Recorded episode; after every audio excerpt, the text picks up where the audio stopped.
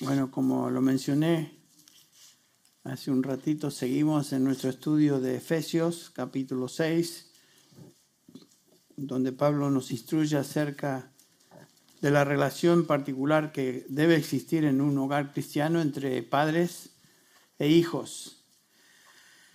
Y en particular hoy nos enfocaremos en el versículo 4, pero vamos a dar lectura a los versículos del 1 al 4 a modo de introducción a nuestro estudio hoy. Dice así el apóstol Pablo dirigiéndose a, a los creyentes, en particular en el hogar cristiano, de la siguiente manera. Hijos, obedeced a vuestros padres en el Señor porque esto es justo. Honra a tu padre y a tu madre, que es el primer mandamiento con promesa, para que te vaya bien y para que tengas larga vida sobre la tierra.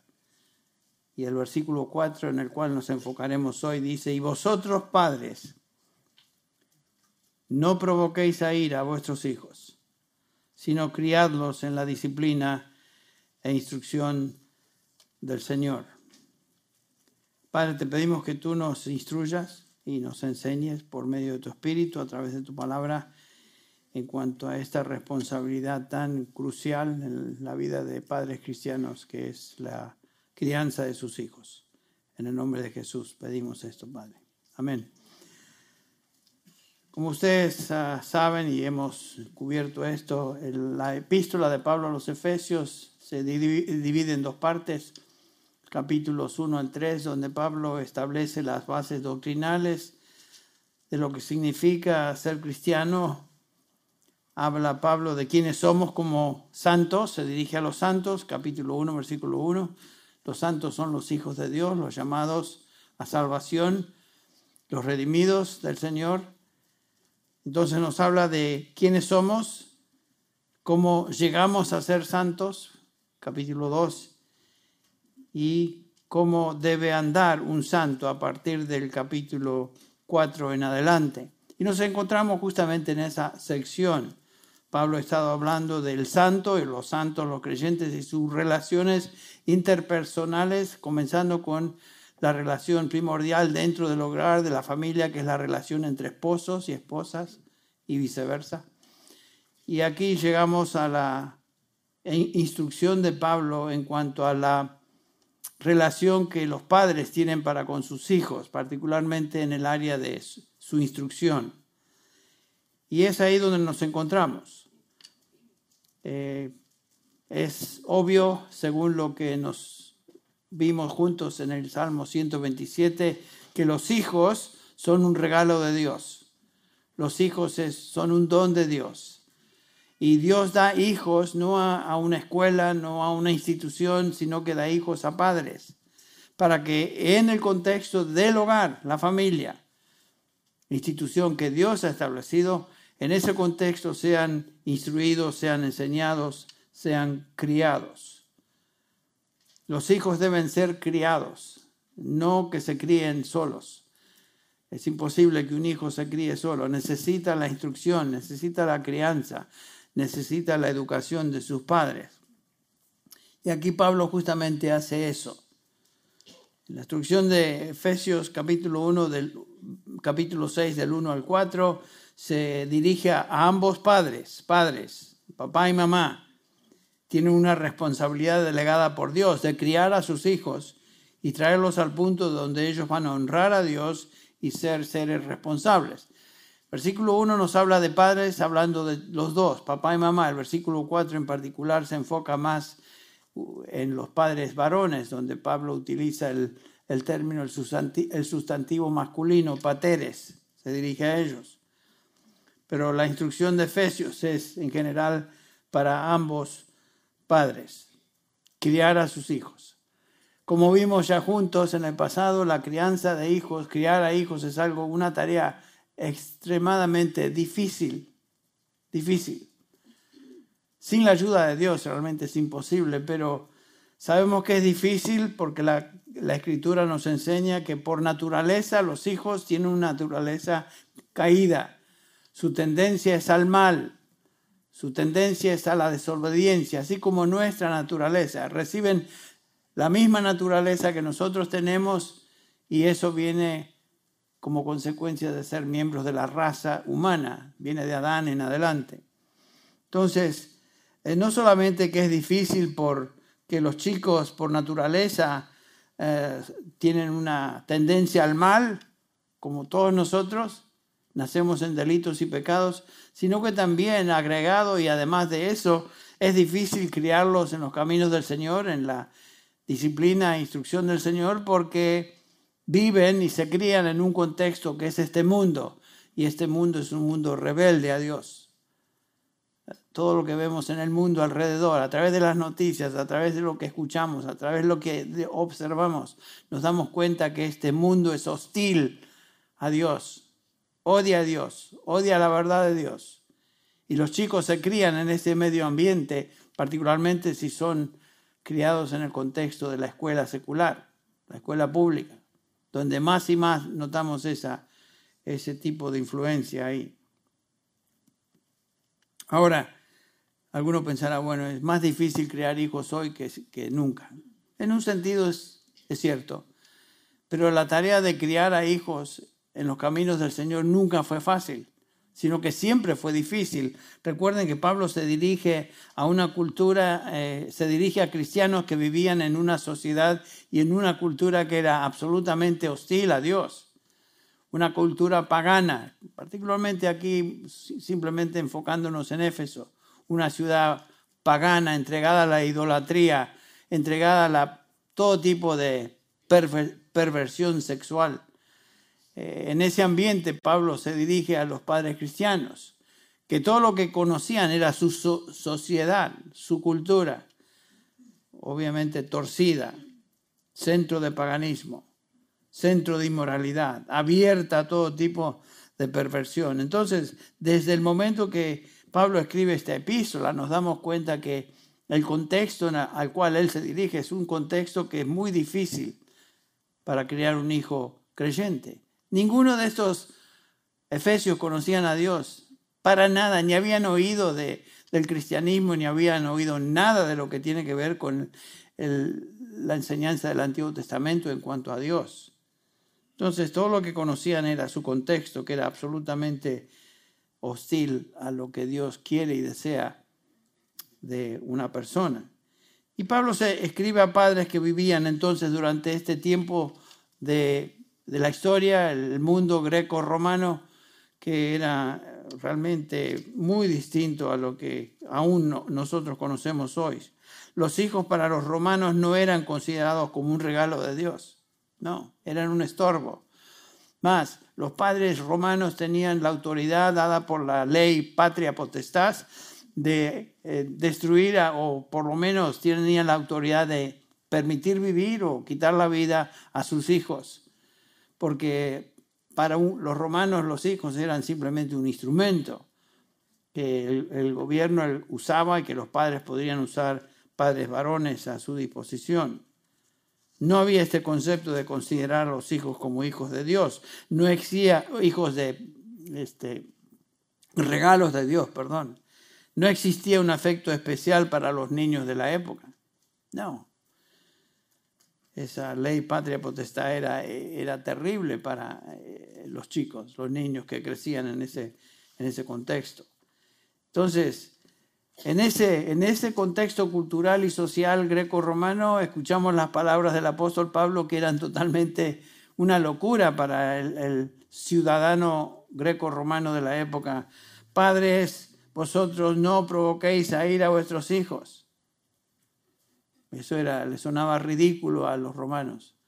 Sino criarlos en la disciplina y amonestación del Señor. Eso aún más ridículo.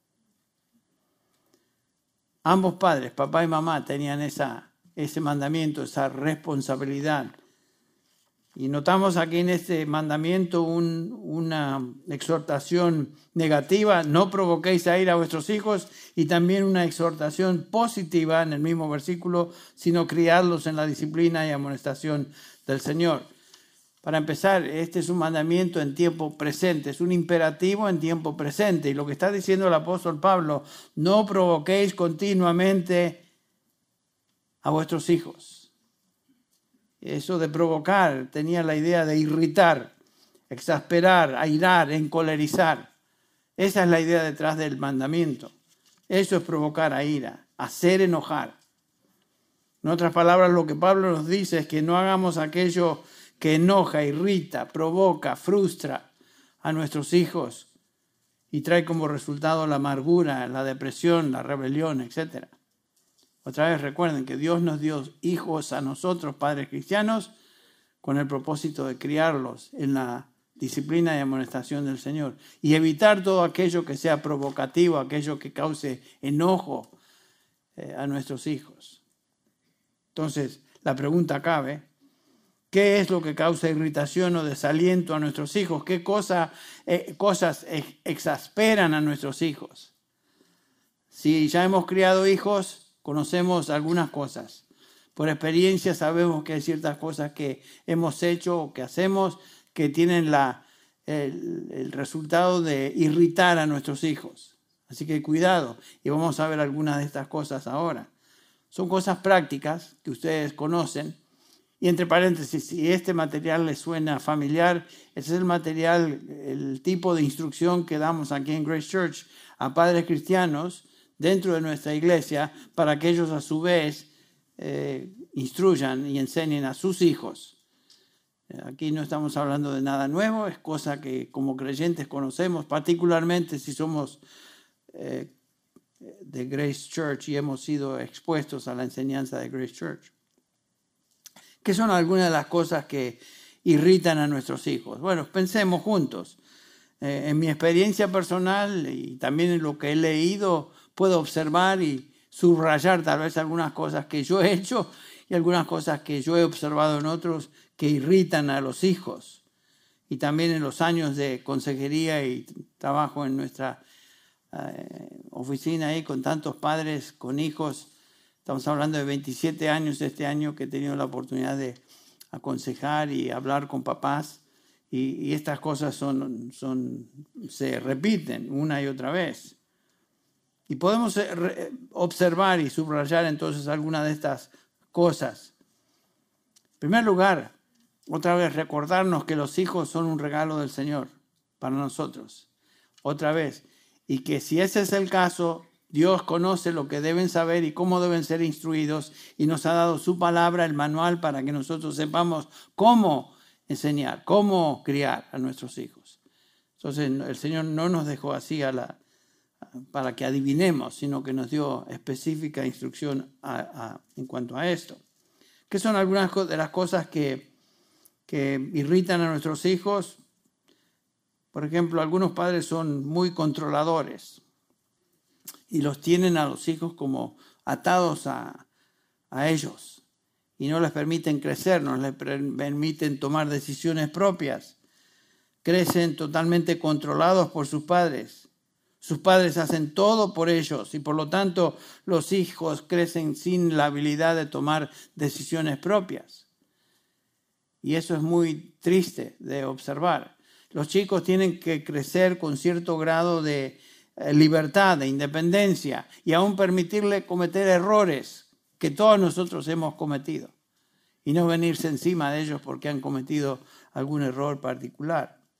Necesitan espacio para, para crecer y si no, los estamos frustrando con nuestras maneras de controlarlos. Otra cosa que tal vez eh, eh, irrita a los hijos es lo opuesto. No solamente algunos son muy controladores, algunos les dejan hacer a los chicos lo que quieren y le dan, eh, tienen una indulgencia excesiva, les permiten demasiado, son malcriados. Y usamos esa palabra, es un malcriado. ¿Qué quiere decir? Le han dejado que crezca como un salvaje y manifiesta su, manera de actuar por la falta de control que ha tenido en su hogar.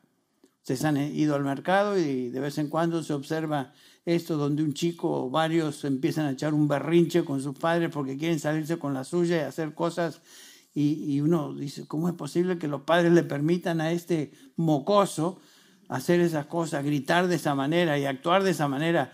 Da ganas de agarrarlo. Vení, señora, permítame que yo esté con...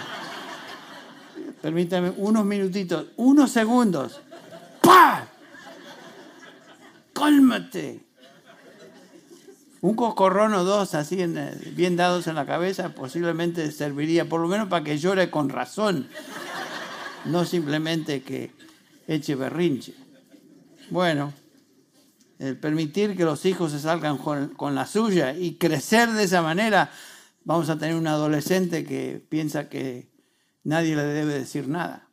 Y muchos de los adolescentes que vemos hoy, que han crecido salvajemente, particularmente en el contexto de, de pandillas y cosas donde no ha habido padres que los regulen, que los controlen, vemos lo que está pasando. Triste, absolutamente trágico, no solamente triste. Pero eso es el resultado de lo que los padres no hicieron, o padres que ni siquiera han, existido en su esfera de, existencia. Otra cosa que tal vez irrita a los hijos o los exasperas cuando los papás tienen expectativas que no son realistas para ellos. Algunos padres apabullan a sus hijos con, metas que sus hijos no pueden lograr y por lo tanto frustran y los amargan algún, algún tipo que, latino, digamos, que le encanta el fútbol, quiere que su hijo sea Leonel Messi. No, no puede. Y a lo mejor el chico ni siquiera puede distinguir entre una pelota de béisbol y una pelota de fútbol. No, pero este va a ser Leonel Messi. Segundo, acabo de recibir eh, una, llamada de mi hijo esta semana donde mi, nieto, eh, Hudson, que ustedes conocen, está en un equipo de fútbol, de eh, soccer. Y por supuesto, muy orgulloso Steven me dice que metió tres goles esta semana. Y en el, último partido metió dos de los tres que ganaron y, estaba contento Steven por eso. Y uno dice, bueno, está bien, gracias a... Qué, lindo que pudo ver eso, pero eh, Hudson no es Leonel Messi. Ni tiene la habilidad de un Leonel Messi. Poca gente tiene la habilidad de una persona como este, pero algunos quieren que sea este tipo de persona, este tipo de jugador. Si, si le gusta el béisbol, quieren que sea, qué sé yo, uh, Seager o uno de los Dodgers. ¿Quién? Babe Ruth. Bueno, ya pasó, ya pasó aquel. Hace, hace años quizás salió de, de lo que es conocido.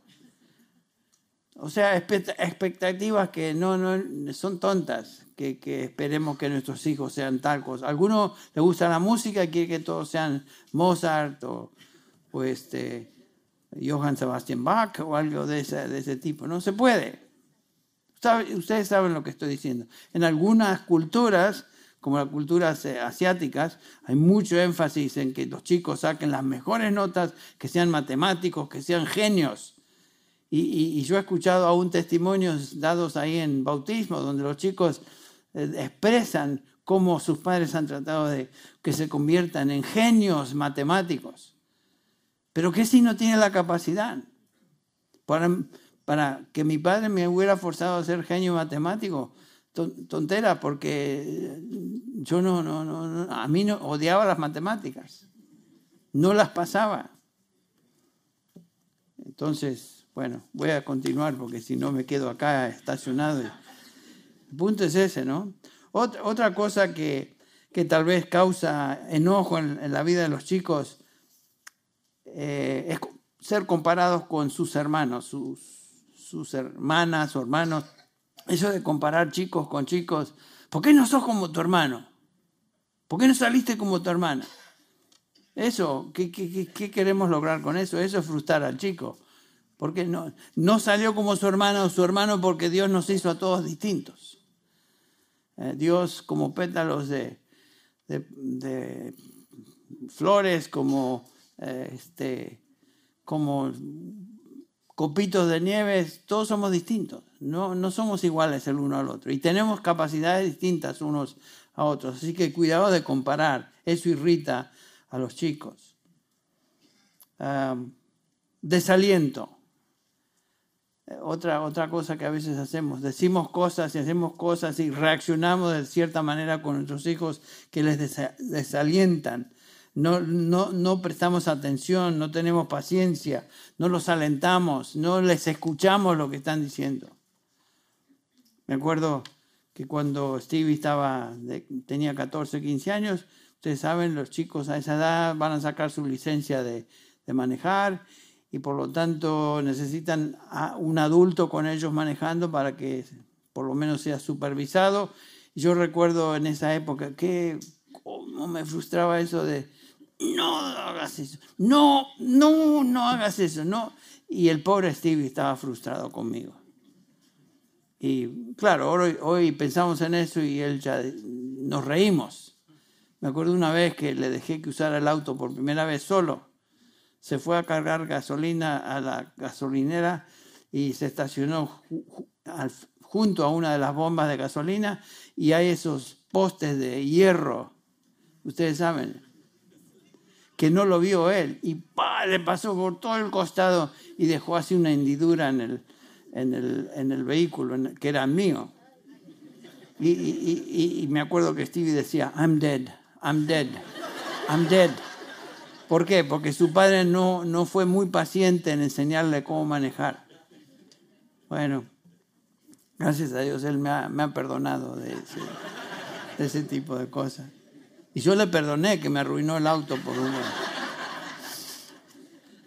bueno, otra, otra cosa que irrita a los chicos es no sacrificándose por ellos.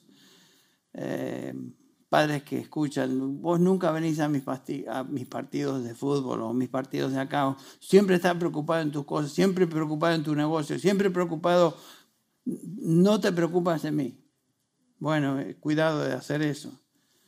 Dios nos dio a nuestros hijos, como dije, preciosas almas por un periodo muy corto de tiempo, de 1 a 17 años, lo máximo 18 años, y una vez que se van del hogar, ya perdimos la oportunidad de tener influencia sobre ellos. Así que cuidado con eso, de no usar bien nuestro tiempo con ellos y dejarlos solos, que se críen así, a la buena de Dios, como decimos. Bueno, esto causa amargura en los chicos. Otra cosa es, algunos padres son muy estrictos, no se sacrifican por sus hijos, otros son, van al otro extremo y son totalmente inflexibles con los chicos, porque son criaturas. Al fin y al cabo, un chico es un chico y hace cosas de chico. Eh, Bárbara me está mirando sin allá, vos, mira lo que está diciendo, pero yo me acuerdo que yo esperaba que mi hijo actuara de una manera distinta, pero desde el ángulo de un padre poco necio en ese momento. Ahora que lo veo hacia, desde este ángulo, de esta perspectiva, lo qué tipo, qué necio fui. Tratar de esperar de que mi hijo fuera, fuera alguien mayor cuando en realidad era un chico. ¿Qué va a ser un chico? Chiqueadas o cosas que son de chicos y se acabó, nada más. Y Dios nos llamó como padres no para ser sargento de nuestros hijos, sino para ser papá de nuestros hijos, así como Él es nuestro Padre Celestial y nos trata de esa manera. Otra cosa que tal vez irrita a los chicos, y esto lo, he escuchado y lo he visto, cuando los papás no pasan ningún tiempo con ellos. Los dejan abandonados en un sentido, no porque le abandonan de no proveerle de comer, no proveerle lo que necesitan para ir a la escuela, sino que simplemente los abandonan, no, no pasan tiempo con ellos. Y los chicos necesitan que los papás pasemos tiempo con ellos, eh, que les escuchemos, como veremos en un instante, los enseñemos en ese contexto de tiempo que tenemos, en, todo momento, en una, en una relación de, este, una relación así, no específica de educación, sino de papá y hijo en un contexto de hogar donde Entramos, comemos, salimos, caminamos y funcionamos como papá y mamá con nuestros hijos, no en un contexto así inflexible, sino de un hogar. Eh, posiblemente en el Antiguo Testamento tenemos la ilustración de Absalón, quien fue un hijo rebelde para con eh, eh, David, su padre, no necesariamente porque su David, David era una persona que no, no era un impío David, todo lo contrario, nos dice la Biblia que eh, no hubo hombre como David, temeroso de Dios, y sin embargo David posiblemente abandonó su relación con sus hijos, y uno de ellos es Absalón, que le salió totalmente rebelde. Bueno, Otra cosa que causa, tal vez, sin duda causa este, dolor y frustración en la vida de los chicos si los tratamos y usamos palabras que son palabras ofensivas para con ellos. Y yo he conocido situaciones donde los padres hablan y se expresan de una manera de sus hijos que son realmente increíblemente ofensivos. ¿Cómo es que yo tenía un amigo en Argentina que se llamaba Daniel Bassi, lo mencioné en la primera hora, Daniel Bassi, el que más o menos de mi edad, que sus padres lo trataban de una manera muy brusca y decían cosas de él que realmente ofendían. Me acuerdo que siempre le hablaban a él como si fuera, no seas pajarón, le decían los, los padres. Un pajarón en Argentina quiere decir un torpe, un necio, un, un bobo, ¿no? No seas pajarón. Siempre me llamó la atención, ¿cómo es que los papás le hablan así a este pobre chico? No seas alcachofa, me acuerdo que usaban esa, esa frase también, que quiere decir tonto, ¿no? Alcachofa, torpe. Pajarón o alcachofa. ¿Qué, qué nombres, no? Y, y, yo creo que el pobre Daniel tenía 12 años cuando descubrió que su nombre no era alcachofa ni pajarón, sino que era Daniel. Pero como siempre le llamaban alcachofa o pajarón, a lo mejor él creció pensando que era su nombre. Pero ven qué triste es eso. Y, no es porque sus papás querían lo peor de él, es que eran ignorantes y lo trataban así por ignorancia, por, como diríamos en el contexto, por brutos, ¿no? Lo trataban así, el pobrecito. Bueno, palabras ofensivas. Abuso físico a veces es algo definitivamente que, que trae dolor y, rebelión en la vida de un hijo. Eh, no estamos hablando del, buen uso de la vara, que nos da mucha instrucción en el libro de Proverbios. No evites la vara en la vida de un chico, porque el que evita la vara en la vida de un, de un hijo, Proverbios 22, Proverbios 29, nos dice la escritura que odia, le odia. Eh, la vara es un instrumento que el Señor dio para que se aplicara en el momento adecuado y apropiado para con nuestros hijos, para enderezarlos cuando hay necesidad. Esa es la manera como Dios nos trata. No tengas a la ligera la, disciplina del Señor, porque el Señor al que ama, ¿qué? ¿Se acuerdan? Disciplina, causa dolor y azota a todo aquel que recibe por hijo. Dios nos trata de esa manera también. A veces el azote es bueno. No estoy hablando de algo brusco, algo terrible. Estoy hablando del buen uso de la, vara. Cuando hablo de vara, no hablo de un bate de béisbol. Estoy hablando de una varita, que representa cierto dolor cuando el chico necesita ser disciplinado. Bueno, yo les he hablado de eso. Antes yo recibí bastante instrucción de esa manera cuando crecía por parte de mi padre. Mm. Bueno, so, estos son este, simplemente ideas prácticas de, que nos ayudan a ver qué tipo de actitud y acción por parte nuestra provoca a nuestros hijos. Suficiente. Ustedes saben bastante en cuanto a eso. Así que simplemente para pensar. Quiero que nos fijemos ahora en el segundo elemento que Pablo subraya acá en el versículo 4. No provoquéis a ira, es la primera instrucción, es negativa, sino criadlos en la disciplina y amonestación del Señor. Fíjense eso. Es, es un proceso de enseñanza. Criar implica tiempo, implica dedicación. Es una enseñanza continua en el hogar, en el contexto del diario vivir. Y como ya vimos en el contexto de eh, Deuteronomio 6, si quieren vayan conmigo ahí un, ratito nada más, Deuteronomio 6, donde Moisés está instruyendo a los padres judíos antes de entrar a la tierra prometida en cómo instruir a sus hijos, cómo enseñar a sus hijos. Y les dice lo siguiente, Deuteronomio 6, versículo 4, escucha, oh Israel, el Señor es nuestro Dios, el Señor uno es podríamos poner ahí el nombre de Padre. Escucha, Padre cristiano. Escucha. Amarás al Señor tu Dios con todo tu corazón, con toda tu alma y con toda tu fuerza. Y estas palabras que yo te mando hoy estarán en tu corazón. Noten que Moisés está hablando de piedad personal que toda instrucción que demos a nuestros hijos sea primero reflejada en nuestra propia vida. Estas palabras que yo te mando estarán en tu corazón Y si van a estar en nuestro corazón, quiere decir que debemos conocer esa palabra, tener una relación íntima con Dios. Contempla a Dios, acabamos de cantar. E, eso implica tiempo, implica dedicación. Génesis 1.1, en el principio Dios, ¿y qué es el resto de la escritura? Dios y todo lo que Él hizo y todo lo que Él dejó, todo lo que nos enseña en toda la escritura acerca de Él, su santidad, sus atributos. En el principio Dios, y ahí comienza la instrucción, comienza con Él, comienza con Dios. Y por eso el, acá Moisés dice, primero estarán en tu corazón. Y después dice ahí que las atarás como una señal a tu mano y serán insignias entre tus ojos, serán como eh, ejemplos visuales, instrucción visual de lo que la palabra de Dios es y debe ser. Me acuerdo, y esta, esta semana pude pensar en esto, este, que una, una ilustración, algo visual para mí de la palabra de Dios y la instrucción de la palabra de Dios y conocer la palabra de Dios es el mate. ¿Por qué? Porque en la mañana lo primero que hacemos es nos levantamos, hacemos el mate y el mate eh, simboliza, es el momento de tener un tiempo de devoción, un tiempo de a solas con Dios y el mate se ha convertido en una insignia, en un emblema. Eso significa que voy a tomar tiempo ahora con Dios en la mañana.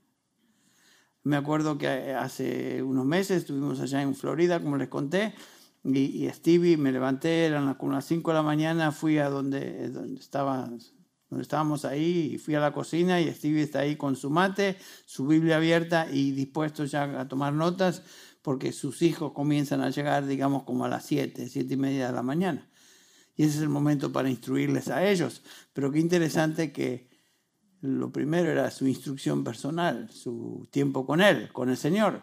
Y le pregunté, pero qué, qué, qué estás haciendo? Bueno, estoy haciendo lo que vi en casa. Así me respondió. Lo que vi en casa es que vos tomabas tiempo a la mañana y, este, y el tiempo era en la Biblia y el tiempo era simbolizado por el mate. Entonces él estaba con su mate, su Biblia y repitiendo lo que aprendió en casa. Nunca le enseñé acerca del mate y la Biblia, pero qué interesante que el mate se ha convertido en el emblema, la insignia de lo que significa tener tiempo a solas con Dios en la mañana. No Perdón, no estoy diciendo esto para echarme guayabazo y decirme, oh, qué buen padre. Sino simplemente para ilustrar que nuestro ejemplo, no solamente verbal, sino nuestro ejemplo en conducta, tiene impacto que aún ni sabemos, ni reconocer. Yo no hubiera pensado que eso estaba en la mente de Stevie hasta que esa mañana me encontré con él ahí. Pero qué, qué cosa linda, eso no había sido planeado en mi esquema de, de exhortación y enseñanza de mis hijos. Bueno, y vimos la, última vez que el ejemplo personal es algo tan importante e impactante en la vida de un hijo. Cuando fuimos a 2 de Timoteo capítulo 3 versículo 15, donde Pablo le dice a Timoteo, recuerda que desde tu niñez has aprendido las sagradas escrituras que te dan sabiduría que es por fe en Cristo Jesús, que lleva salvación, que te dan sabiduría por fe en Cristo Jesús. En otras palabras, Timoteo había aprendido la enseñanza por parte de dos personas piadosas, ¿se acuerdan? Su madre Eunice, su abuela Aloida, capítulo 1, versículo 5. O sea, él, él, él había recibido instrucción pero en el contexto del hogar, cuando se levantaba, cuando se acostaba, cuando caminaba, cuando andaba por el camino, a través de dos ejemplos piadosos que fueron, piadosos que fueron sus, su madre y su abuela. Sabemos que el papá de Timoteo no era cristiano, pero el Señor usó estas dos mujeres para instruir a este, este chico, este muchachito, que le llevó a fe, sabiduría y fe en Cristo Jesús. Entonces, ¿qué hacemos cuando enseñamos? Enseñamos acerca del Dios verdadero, que no se olviden de Él, que le amen de todo corazón, les enseñamos a obedecer a Dios con nuestro ejemplo y palabras. Repetimos esta instrucción cada vez que tenemos oportunidad.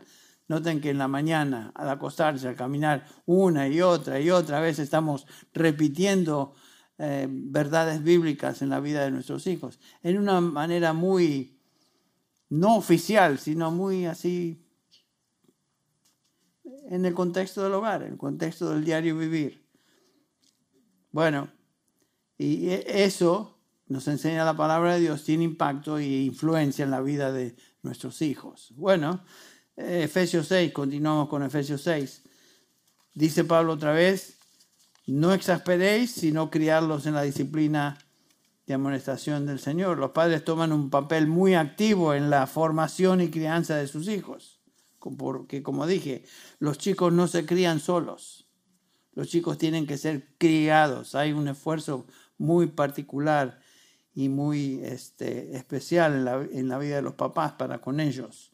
La primera palabra que aquí notamos es la palabra disciplina.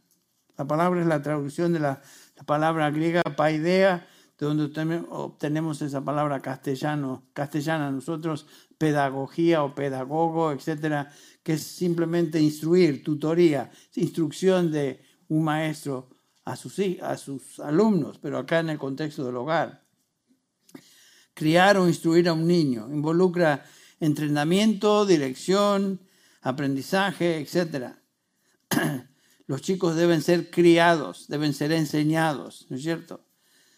El Señor usa esta palabra disciplina también para referirse al aspecto doloroso de la instrucción en el capítulo 12 de Hebreos, cuando leemos, eh, os habéis olvidado, por ejemplo, Hebreos 12.5, que como a hijos se os dirige, hijo mío, no tengas en poco la disciplina del Señor, ni te desanimes cuando eres reprendido por Él. También la palabra disciplina, otra vez, que implica dolor.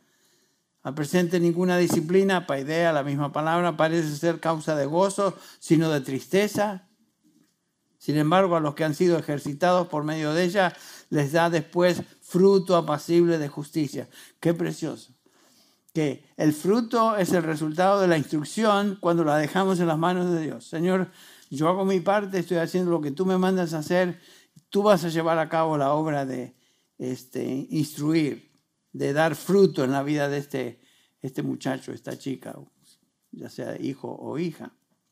Entonces, la idea es criar de tal manera un hijo que buscamos su conformidad interna de su corazón y de conducta a Dios y a su verdad que estamos enseñando. Enseñándole cómo? Por medio de la disciplina, a veces con dolor cuando hay necesidad, y por medio de recompensa cuando hacen lo correcto delante de Dios. Pero no permitimos que el chico haga lo que quiera. Eh, toma tiempo, toma disciplina, toma esfuerzo y cada uno de nosotros debemos enfocarnos en esa realidad. Dios, tú me has dado este hijo, esta hija, estos hijos, por un corto tiempo, uno a 17 años, digamos. Señor, ayúdame a dedicarme este tiempo a darle a mis hijos la instrucción y crianza que ellos requieren con tu dirección, con tu sabiduría, a través de tu palabra. Que eso sea un, un proyecto en nuestra vida. No simplemente, bueno, a lo mejor le voy a dar un poco, unas horas esta semana y, permitir que el resto lo haga la escuela u otros. No, son nuestros hijos para que nosotros les demos crianza e instrucción.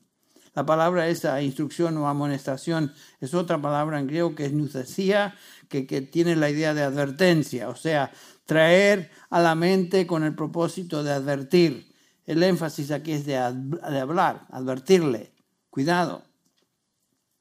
A veces la, advertencia tiene que ver con consecuencias temporal, temporales en la vida de nuestro hijo. Si no obedeces, va a haber consecuencias negativas.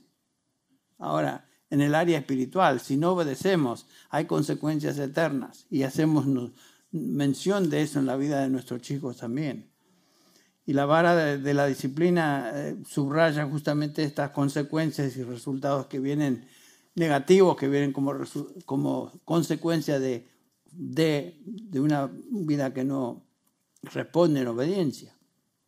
Esa palabra amonestación enfatiza el aspecto verbal de la instrucción y la crianza de un hijo. ¿Qué específicamente necesitan conocer nuestros hijos? Bueno, nuestro trabajo consiste en enseñar a ese pequeño, a esa hija, a ese hijo, la ley de Dios y llevarlos al conocimiento de Jesucristo. Y aquí estamos hablando entonces de evangelización dentro del hogar. Todo lo que hacemos en la instrucción de nuestros hijos tiene el propósito de que ellos lleguen al conocimiento de Cristo Jesús. ¿Qué necesitan saber? Bueno, ah, es interesante que la Biblia no nos da una, una fórmula específica de qué enseñar y cómo enseñar, sino que nos da un patrón. Nos da lecciones de qué enseñar en general. Eh, ese pasaje que vimos en Deuteronomio 6. Estas palabras que yo te mando estarán hoy sobre tu corazón y diligentemente las enseñarás a tus hijos. ¿Qué palabras? La palabra de Dios. La palabra que Él ha revelado en lo que hoy conocemos en la Biblia, la Escritura. Eso es lo que debemos hacer. Hablamos de la verdad de Dios, del juicio de Dios, de la gracia, el perdón de Dios, de la salvación o sea, no hay una fórmula específica, sino que hablamos de estos temas en el contexto normal del diario vivir. Eh, por ejemplo, tal vez surja una pregunta, surja un, un, tema particular y ahí es la oportunidad que tenemos para hablar de eso según la palabra de Dios. Y esa oportunidad que el Señor nos da. ¿Qué si el hijo desobedece y, echa un berrinche o hace algo que no es correcto? Bueno, si estamos conscientes de que lo, que Dios dice acerca de la obediencia a la palabra de Dios, esa es una oportunidad que no podemos desperdiciar. Ha sido desobediente. ¿Sabes lo que el Señor dice acerca de la desobediencia? Dios es santo y demanda obediencia a su palabra. Y usar esa, esa desobediencia como un puente para enseñar algo, que una lección que el chico necesita aprender, que comenzó simplemente con su mala acción, pero eso nos lleva a pensar, ¿qué dice Dios acerca de eso, hijo o hija? Bueno, son, son oportunidades que el Señor nos da en la instrucción de nuestros hijos. ¿Cuándo comenzamos la instrucción de nuestros hijos? ¿Cuál es la mejor edad? Bueno, tampoco nos dice eso la palabra, desde el momento que son suficientemente maduros para entender conceptos, conceptos básicos de lo que es pecado, justicia, castigo, arrepentimiento. Ese es el momento para comenzar a hablar.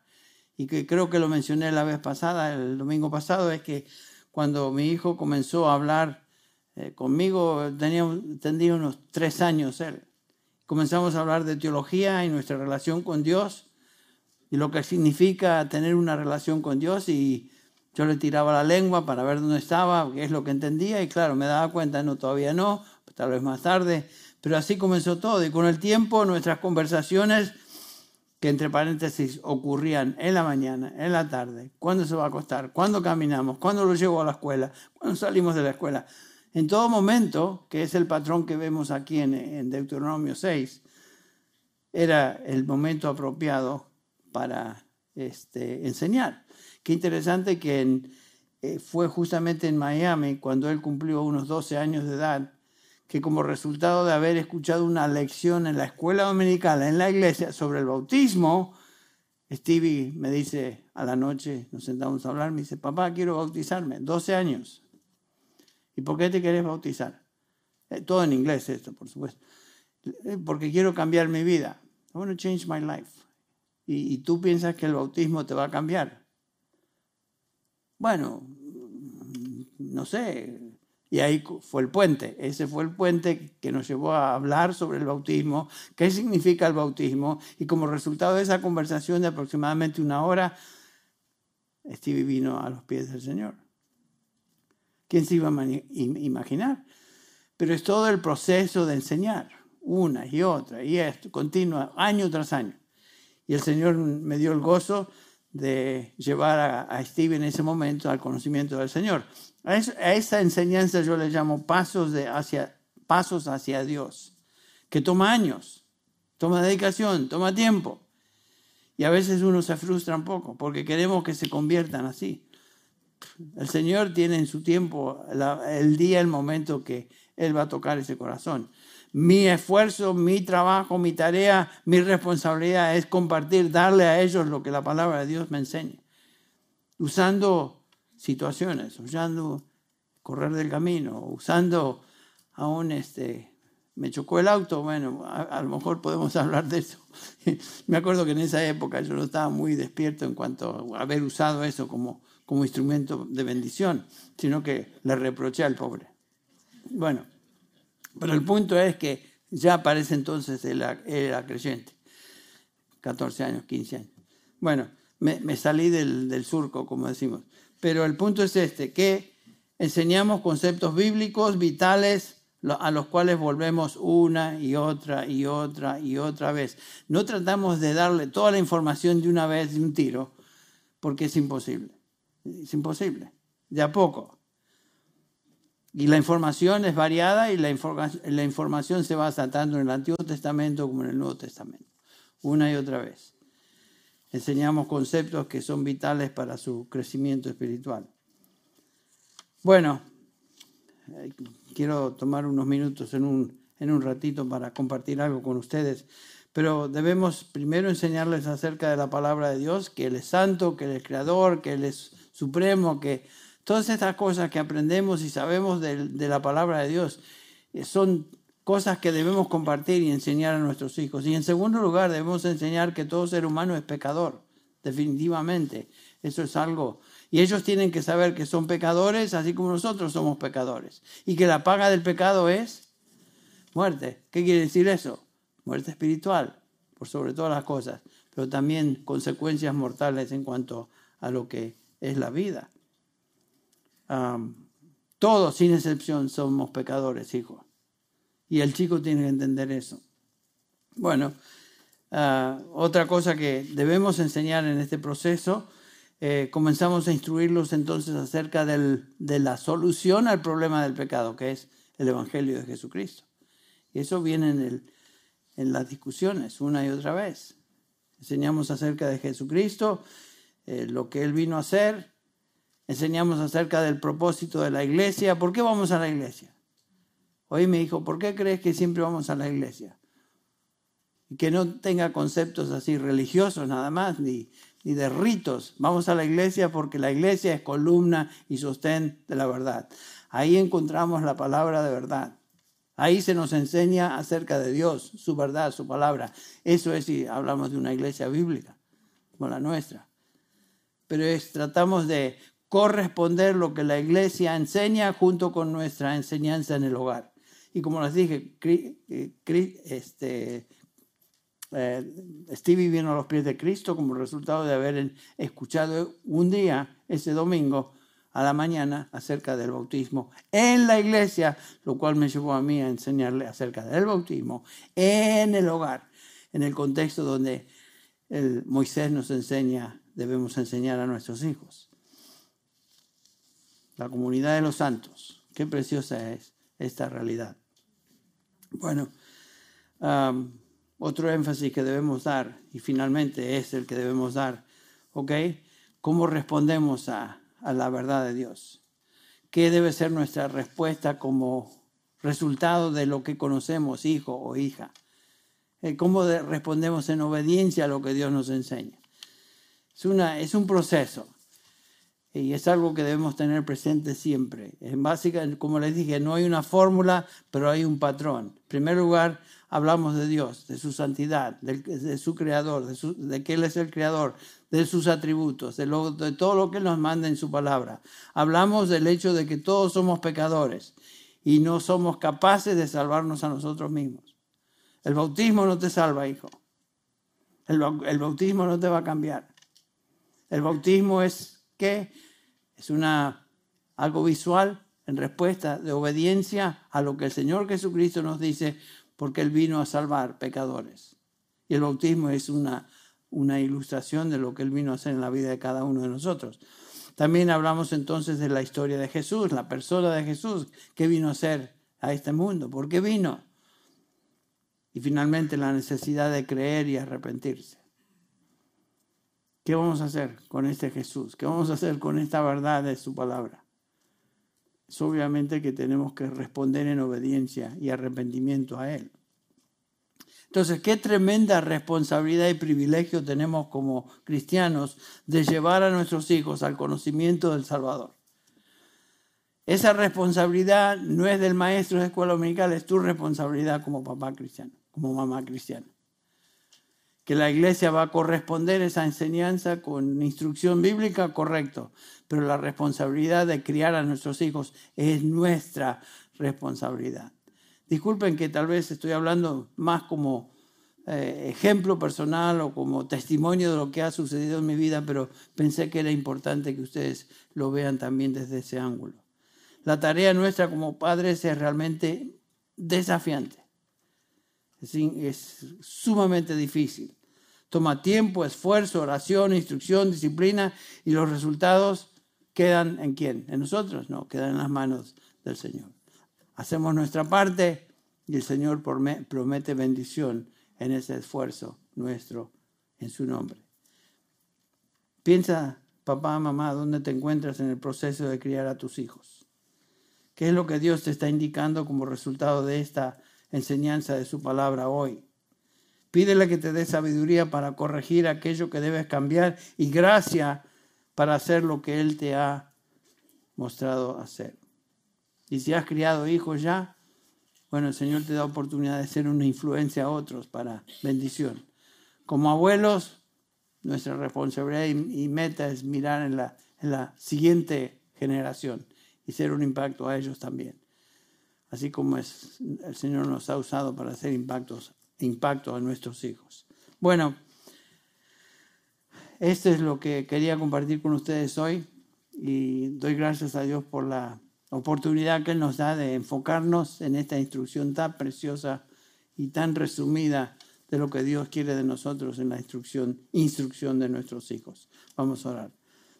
Padre, Gracias te damos una vez más por eh, permitirnos contemplar, contemplar a Dios, pero contemplar a Dios, contemplarle a ti, oh Dios, en tu palabra y lo que tú has revelado en tu palabra.